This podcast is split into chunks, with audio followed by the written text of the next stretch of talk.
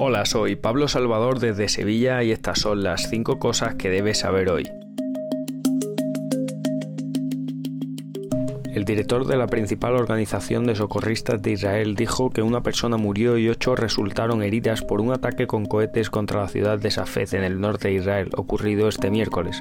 Según la Fuerza de Defensa de Israel, una base en el norte de Israel había sido atacada por cohetes desde el Líbano, pero no especificaron el lugar. En respuesta, dijeron las Fuerzas de Defensa de Israel, la Fuerza Aérea inició una extensa ola de ataques en el Líbano. Desde el 8 de octubre, un día después del ataque de Hamas contra Israel, el fuego cruzado en la frontera del Líbano con Israel ha sido una constante.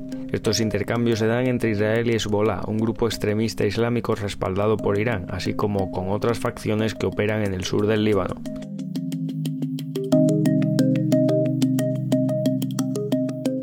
Según una demanda federal presentada este mes, miembros de la Guardia Nacional de Nueva York y trabajadores humanitarios contratados con recursos públicos para cuidar a las personas que solicitaron asilo en Nueva York enfrentan acusaciones de explotar sexualmente a mujeres y niños migrantes, agredir violentamente al menos a un huésped en un refugio y en general dejar a los recién llegados en condiciones decrépitas. Según la denuncia, la mayoría de los incidentes en el estado de Nueva York ocurrieron en el centro Quality Inn en Chitogua, cerca del aeropuerto internacional Buffalo Niagara. En la demanda se señala que la controvertida empresa contratista de la ciudad de Nueva York, DocGo, instaló allí un centro de respuesta y ayuda humanitaria de emergencia para solicitantes de asilo. Los denunciantes piden una compensación de casi 10 millones de dólares y un juicio conjurado.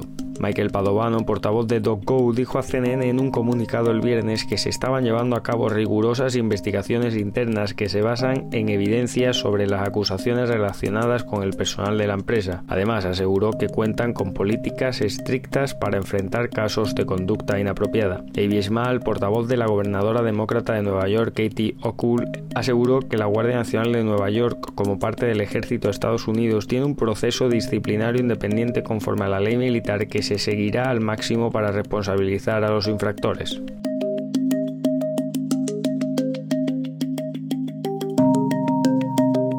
El equipo de abogados del activista venezolano-español Rocío San Miguel le dijo a CDN que cuatro de sus familiares fueron excarcelados este martes tras haber permanecido detenidos desde la semana pasada. El abogado de San Miguel, Juan Luis González Taguaruco, informó en la red social X que estas cuatro personas quedaron bajo medidas de presentación periódica. Además, se les prohibió salir del país y ofrecer declaraciones a los medios de comunicación.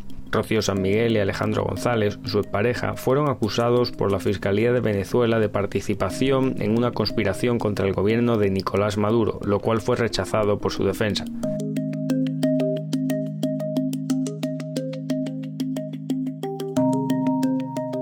Ucrania afirma que ha inutilizado un tercio de la flota rusa del Mar Negro después de que su equipo de inteligencia militar dijera que hundió otro buque de guerra ruso en un ataque con vehículos marítimos no tripulados frente a la costa de Crimea este miércoles. Según informó la agencia de inteligencia militar ucraniana en Telegram, el barco de desembarco ruso Kesar Kunikov fue atacado con naves Magura V5 que produjeron orificios críticos en su lado izquierdo antes de hundirse. Esto concuerda con las afirmaciones ucranianas de la semana pasada de que habían inutilizado alrededor del 33% de los buques de guerra rusos, lo que equivale a 24 barcos y un submarino. Según el recuento de Ucrania, el barco de desembarco Kaesar Kunikov sería el barco número 25 inutilizado.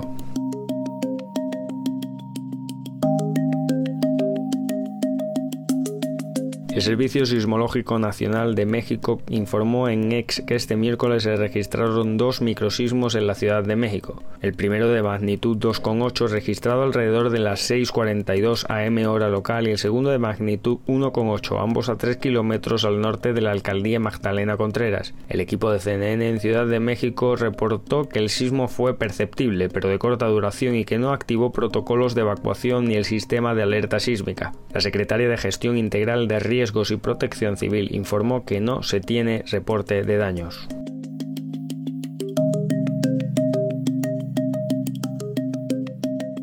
Eso es todo en esta edición de CNN 5 Cosas. Para más información sobre estas historias y conocer las últimas noticias, siempre puedes visitar cnn.com diagonal 5 Cosas. Desde Sevilla le informó Pablo Salvador. Sigan conectados e informados a través de cnn.com.